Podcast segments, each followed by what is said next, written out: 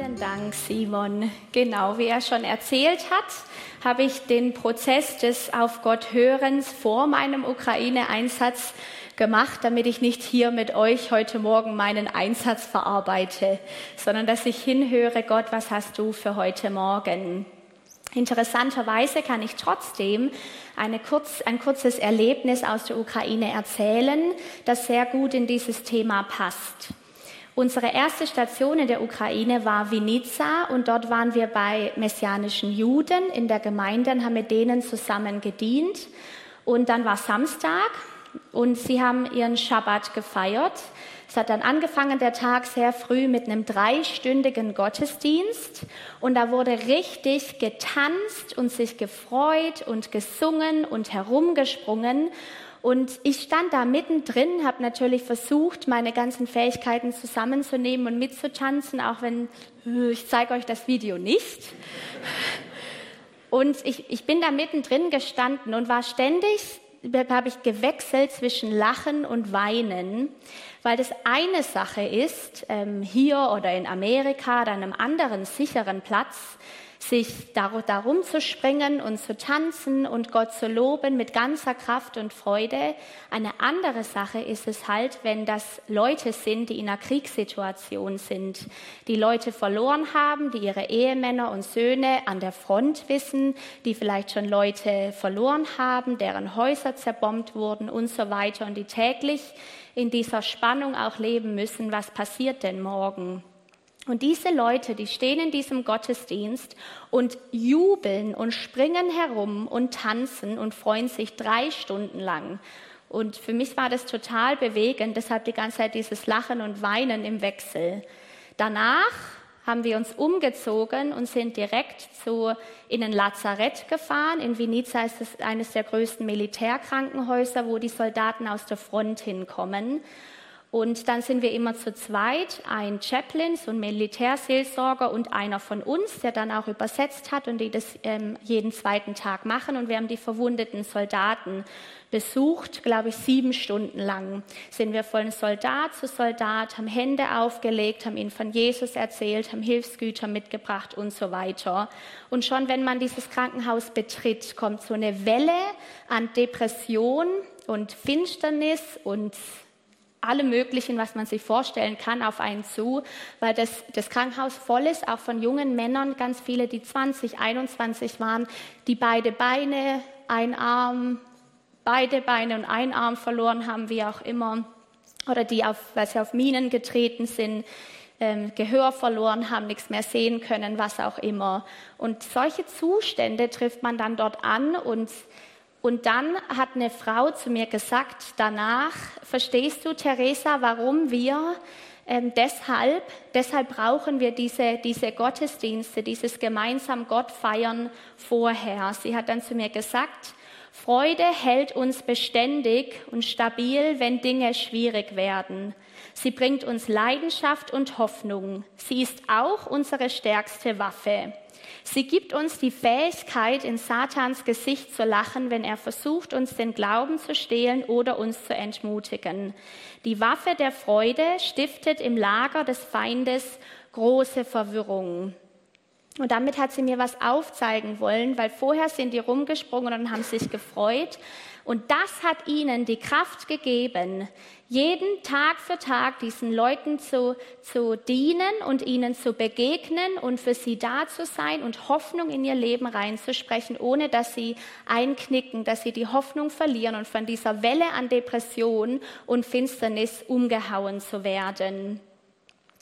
Und bei dem ganzen Thema Freude geht es nicht um eine Art gefälschten Optimismus, wie wir ihn bei Motivationsrednern manchmal finden. Freude hat tut nicht die Ernsthaftigkeit wegnehmen oder auch die Schwere des Leides wegnehmen. Aber Freude ist eine gottgegebene Kraftquelle. Freude ist Stärke, ist Kraft. Brauchen wir Kraft, dann brauchen wir Freude. Das lesen wir schon in Nehemia 8, Vers 10. In der Luther-Übersetzung steht dort, und seid nicht bekümmert, denn die Freude am Herrn ist eure Stärke. Elberfelder Übersetzung, und seid nicht bekümmert, denn die Freude am Herrn, sie ist eure Bergfestung oder eure Zuflucht. Auch interessant, einen anderen Aspekt, was Freude bedeutet. Freude ist unsere Stärke, aber Freude ist auch eine Zuflucht, eine Bergfestung. Und die gute Nachricht, Bibel, macht euch keine Sorgen, denn die Freude am Herrn umgibt euch wie eine schützende Mauer. Und da habe ich angefangen, wieder mehr zu verstehen. So leben die auch. Die freuen sich von ganzem Herzen im Herrn, um die Stärke zu haben, die Ausdauer zu haben, dem Leid standzuhalten und Hoffnung hineinzutragen. Weil diese Freude, dieses drei Stunden lang vorher sich im Herrn freuen, ist wie eine schützende Mauer für sie, um da reingehen zu können. Und das ist es auch von uns. So ist das Thema heute Morgen das Geheimnis immerwährender Freude. Freude alle Zeit. Und wir schauen uns das eben an, was das Wort Gottes hat dazu total viel zu sagen. Und genau, ich würde gerne kurz noch mal ein Gebet mit uns sprechen. Herr, wir sind hier vor dir und wir öffnen uns für dich, Heiliger Geist, und wir bitten dich, dass du uns hilfst, uns ganz für dich zu öffnen. Komm und sprich zu uns, zu jedem Einzelnen genau das, was heute Morgen für ihn ist. Es geht darum, dass dein Wille und dass das, was auf deinem Herzen ist, heute Morgen durchkommt. Mach unsere Herzen weich, dass wir in Empfangshaltung gehen, zu hören, was du uns zu sagen hast. Lehre uns, Heiliger Geist, du bist unser Lehrer. Lehre uns und begegne uns. Fülle uns mit deinem Geist und mach das lebendig, dass es nachhaltig Veränderung bringt in unserem Leben. Danke, Herr, dass wir kommen dürfen, wie wir sind. Und so sagen wir gemeinsam, hier sind wir, Herr komm und begegne uns. Amen. Wir schauen uns drei Aspekte an. Einmal Punkt Nummer eins, Grund zur Freude. Fragezeichen, Ausrufezeichen. Was ist der Grund unserer Freude? Dann der zweite Punkt, Freude kultivieren. Gibt es eine Möglichkeit für uns, diese Freude zu nähren, zu kultivieren? Und dann der dritte Punkt, die Freude des Ja's. Schauen wir zuerst mal ins Wort Gottes, um zu verstehen, was ist denn der Grund dieser Freude, also auf was fußt diese Freude. Petrus schreibt in 1. Petrus 1, Vers 9, dass das Leben im Glauben von einer überwältigenden, jubelnden Freude erfüllt sein soll. Da schreibt er, daher erfüllt euch schon jetzt eine überwältigende, jubelnde Freude, eine Freude, die die künftige Herrlichkeit widerspiegelt. Denn ihr wisst, dass ihr das Ziel eures Glaubens erreichen werdet, eure endgültige Rettung. Und in Hebräer 12, Vers 2, indem wir hinschauen auf Jesus, den Anfänger und Vollender des Glaubens, der um der vor ihm liegenden Freude willen die Schande nicht achtete und das Kreuz erduldete, und sich gesetzt hat zur Rechten des Thrones Gottes. Wir werden heute viele Bibelverse anschauen, weil das Wort Gottes so viel dazu zu sagen hat und weil es darum auch geht, um da die Schätze zu heben. Nur, dass ihr euch nicht wundert, aber es ist ja eine Predigt, also Wort Gottes. Jesus musste so viel auf dieser Erde ertragen. Unglaubliches Leid musste er durchmachen. Und er ertrug es, das steht hier im Hebräerbrief, um der Verheißung der Freude willen. Die Freude an sich war genug, um Jesus die Ausdauer zu geben, die er brauchte, um standzuhalten, um durchzuhalten und das Leid zu ertragen. Jesu Geburt wird angekündigt in Lukas 2, Vers 10 mit den Worten, und der Engel sprach zu ihnen, fürchtet euch nicht. Siehe, ich verkünde euch große Freude, die allem Volk widerfahren wird. Große Freude ist die Botschaft des Evangeliums. Um was für eine Freude es geht, gibt, sind wieder ein paar Bibelverse, die uns Aufschluss darüber geben. Origenes schreibt zum Beispiel, der Auftrag Christi auf Erden ist, in uns die Freude einzupflanzen, die aus der Bekanntschaft mit ihm erwächst. Freude steht also nicht in luftleerem Raum, sondern Freude entsteht aus der Bekanntschaft mit diesem Christus, dessen Geburt als große Freude bezeichnet wird. Psalm 9, Vers 3. Ich freue mich und bin fröhlich in dir und lobe deinen Namen, du Allerhöchster. Freude in ihm, in dir. Philippa 4, Vers 4. Erst die Luther-Übersetzung. Freuet euch in dem Herrn alle Wege. Und abermals sage ich, freuet euch. Hier wieder, in dem Herrn. Um was für eine Freude geht's? Die neue Genfer Übersetzung übersetzt es ein bisschen anders. Dort heißt es, freut euch, was auch immer geschieht. Freut euch darüber, dass ihr mit dem Herrn verbunden seid. Und noch einmal sage ich, freut euch. Hier wird es freut euch im Herrn, damit übersetzt, freut euch, dass ihr mit ihm verbunden seid. Das ist euer Grund, deshalb freut euch. Habakkuk 3, 17 bis 19. Denn der Feigenbaum grünt nicht und es ist kein Gewächs an den Weinstöcken.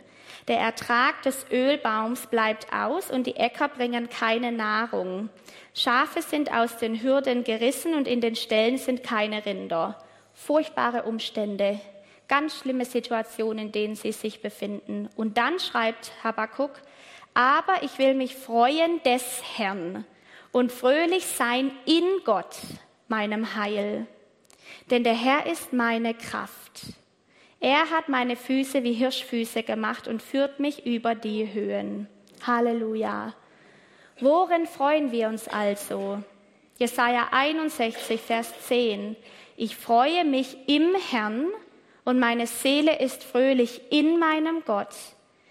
Hier wieder, jetzt kommt ein Grund, denn er hat mir die Kleider des Heils angezogen und mich mit dem Mantel der Gerechtigkeit gekleidet, wie einen Bräutigam mit priesterlichem Kopfschmuck geziert und wie eine Braut, die in ihrem Geschmeide prangt.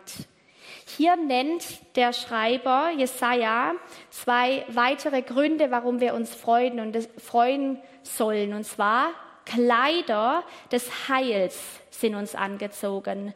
Mantel der Gerechtigkeit, dass wir gerettet sind, dass Jesus uns erlöst hat, dass wir rein sind, in Beziehung mit ihm sein können. Das Kreuz und seine Auferstehung, das ist der Grund unserer Freude.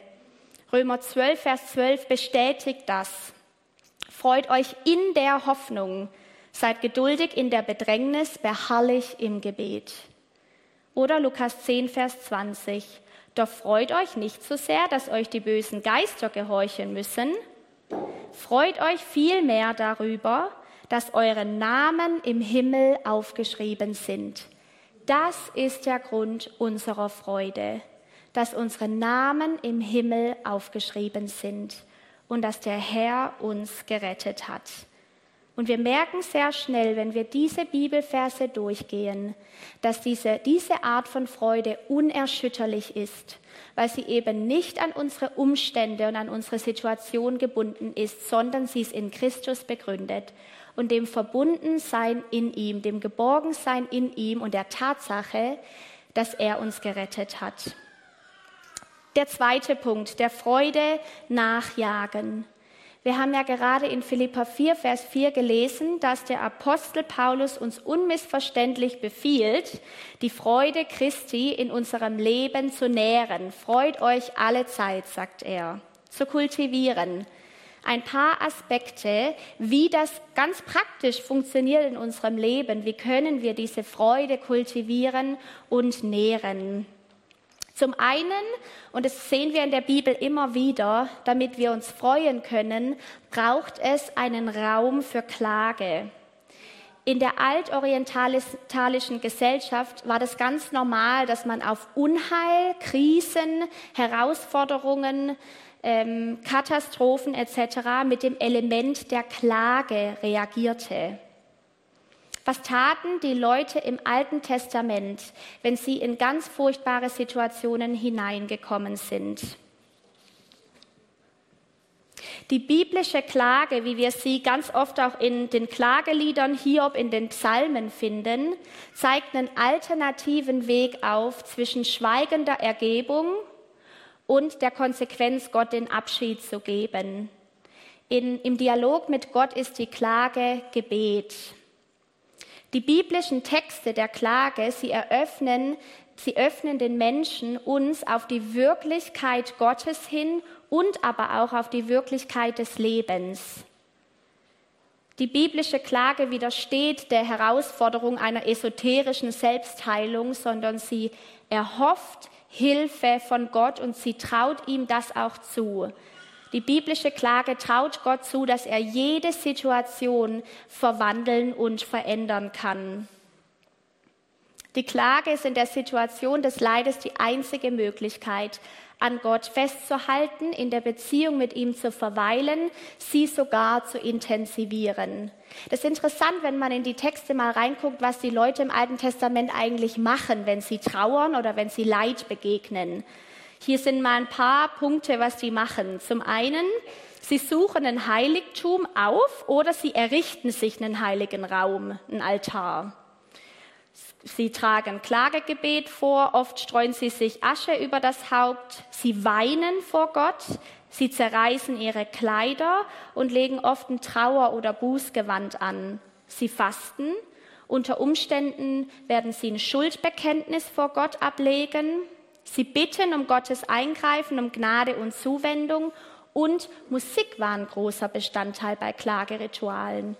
Ich glaube, wir können ganz, ganz viel davon lernen, weil interessant ist, dass all diese Dinge sehr öffentlich waren. Also wenn die dann da rumgerannt sind mit ihrer Asche auf dem Kopf oder in ihren zerrissenen Kleidern, dann war das sichtbar. Wir neigen ja dazu, uns zurückzuziehen. Bloß darf mich keiner sehen in meinem Leid und nach außen hin lächle ich dann und tue so, als ob alles okay ist. Das ist nicht, wie die Leute im Alten Testament mit Leid umgegangen sind. Wir müssen irgendwas mit unserem Leid machen. Sonst es geht, wir müssen ja damit zurechtkommen. Irgendwas müssen wir mit unserem Schmerz, mit unserer Not, mit, ihrer, mit unserem Leid machen. Und ich finde, dass das Alte Testament uns hier ein paar ganz wertvolle Wegweiser gibt. Klagelieder 2, Vers 11 heißt es zum Beispiel, ich weine mir fast die Augen aus, der Schmerz überwältigt mich und es bricht mir das Herz, den Untergang meines Volkes mitzuerleben. Das ist ein Beispiel, wie er vor Gott weint. Es bricht mir das Herz, ich weine mir die Augen aus. Wir merken halt, Freude und Leid, beides gehört zu unserer Realität dazu. Und auch im Neuen Testament, die Apostel wurden geschlagen, misshandelt, schiffbrüchig, ausgestoßen, verfolgt. Und trotzdem hörten sie nicht auf, Gott zu preisen und die gute Nachricht seiner Liebe zu verkündigen. Warum sollte das bei uns anders sein? Lassen wir zu, dass Gott unsere Hand nimmt, um uns durch jede Situation zu führen, ob Freud oder Leid. Psalm 94, Vers 19.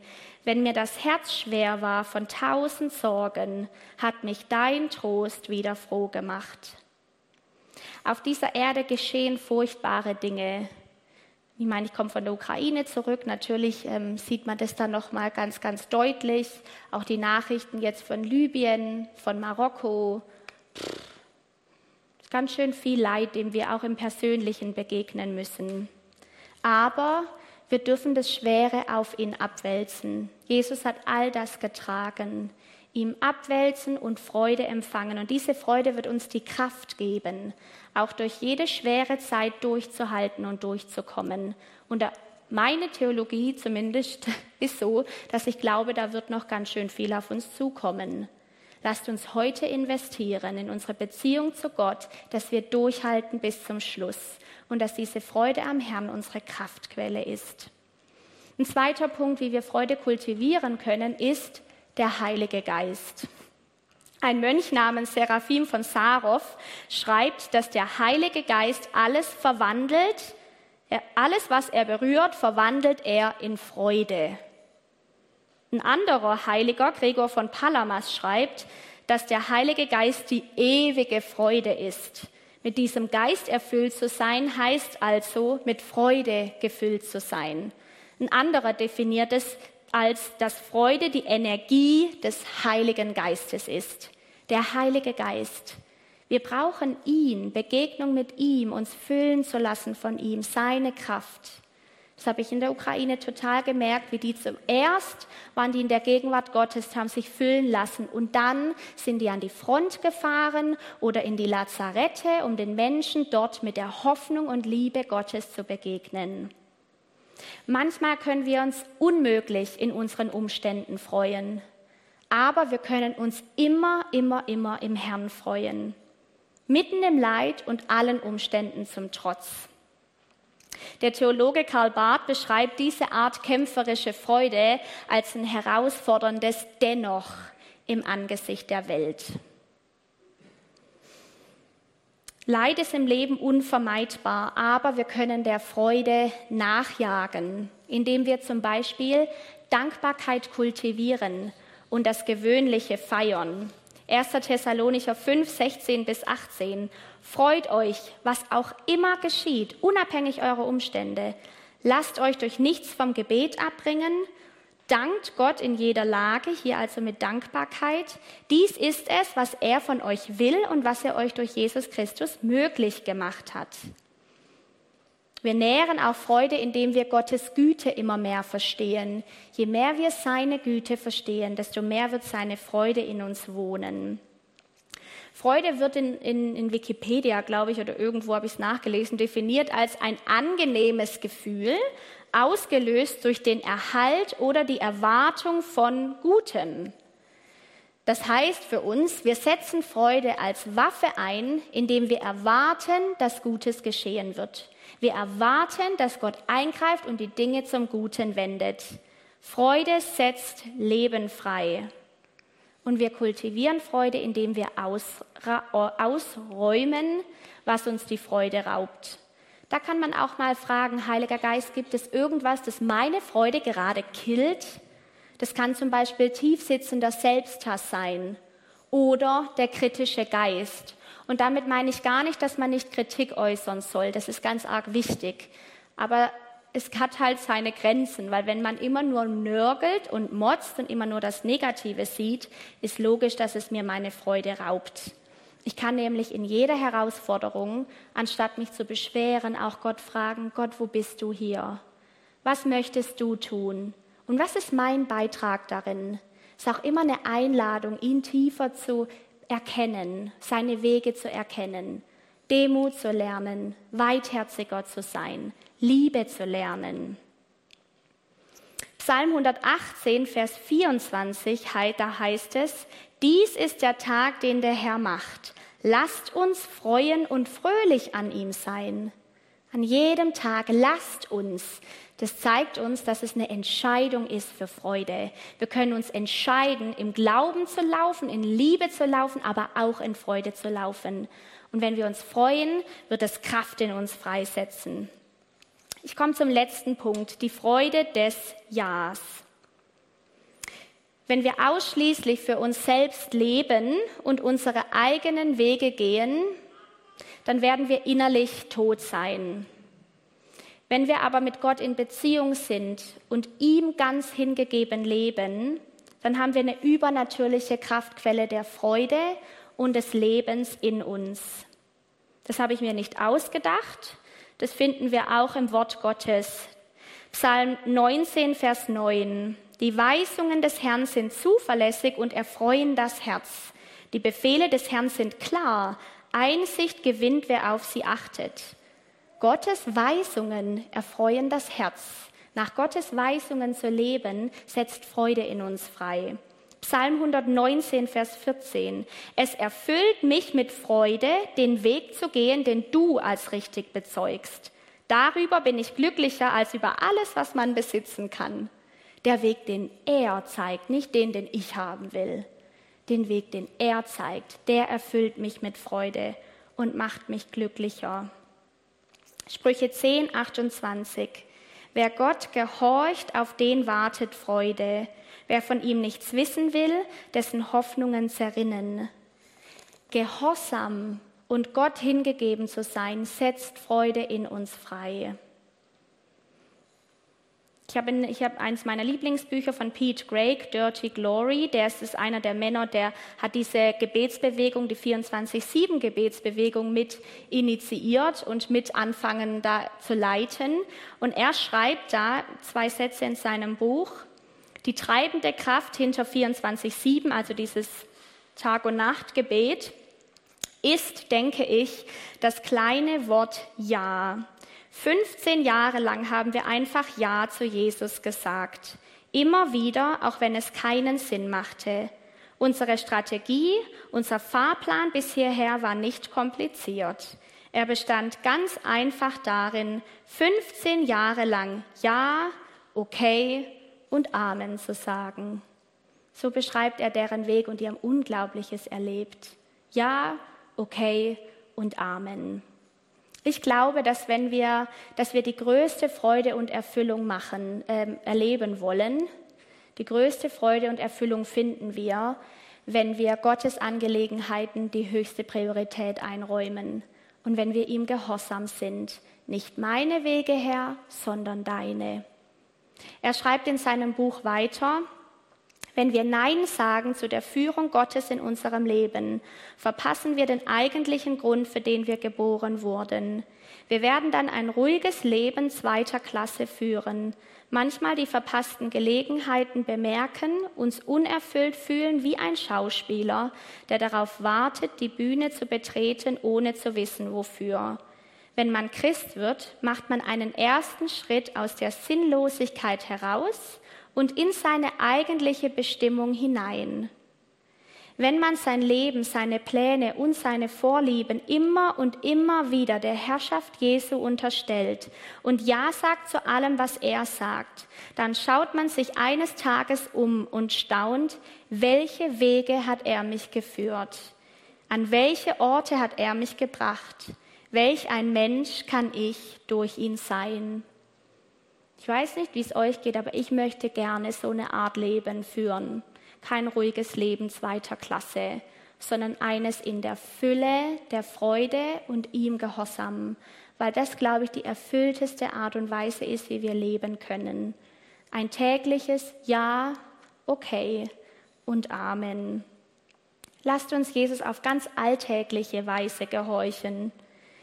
Wenn uns Gott auffordert, einen anderen Berufsweg einzuschlagen oder die Straße zu überqueren und mit unserem Nachbarn Zeit zu verbringen oder an einen anderen Ort zu ziehen oder den Beruf zu kündigen und einen anderen anzufangen oder ein Problem zuzugeben, auf, ein, auf, die, auf unsere Geschwister zuzugehen, eine Person anzusprechen, dann ist das Weiseste, das wir tun können, einfach Ja zu sagen weil dann eine Art von Freude freigesetzt wird, die die Welt gar nicht geben kann. Und da können unsere Umstände noch so schön sein. Diese Art von Freude, die findet sich total in dem, wenn wir in dem sind, was der Herr hat. Und wenn wir ihm und seinem Reich höchste Priorität einräumen. Ich habe das jetzt wieder erlebt in der Ukraine.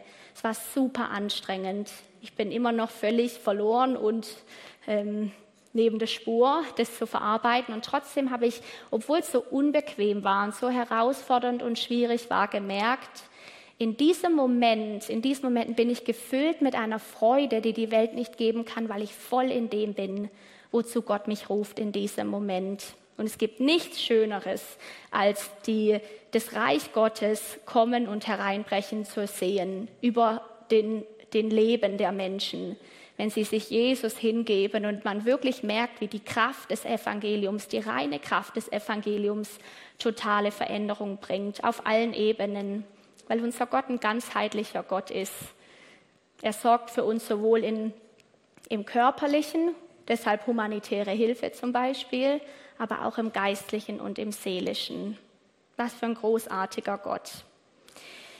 Das Lobpreisteam darf gerne nach vorne kommen. Wir wollen das gleich üben und uns freuen in dem Herrn. Und vielleicht sitzt du heute Morgen hier und dir ist überhaupt nicht nach Freude zumute.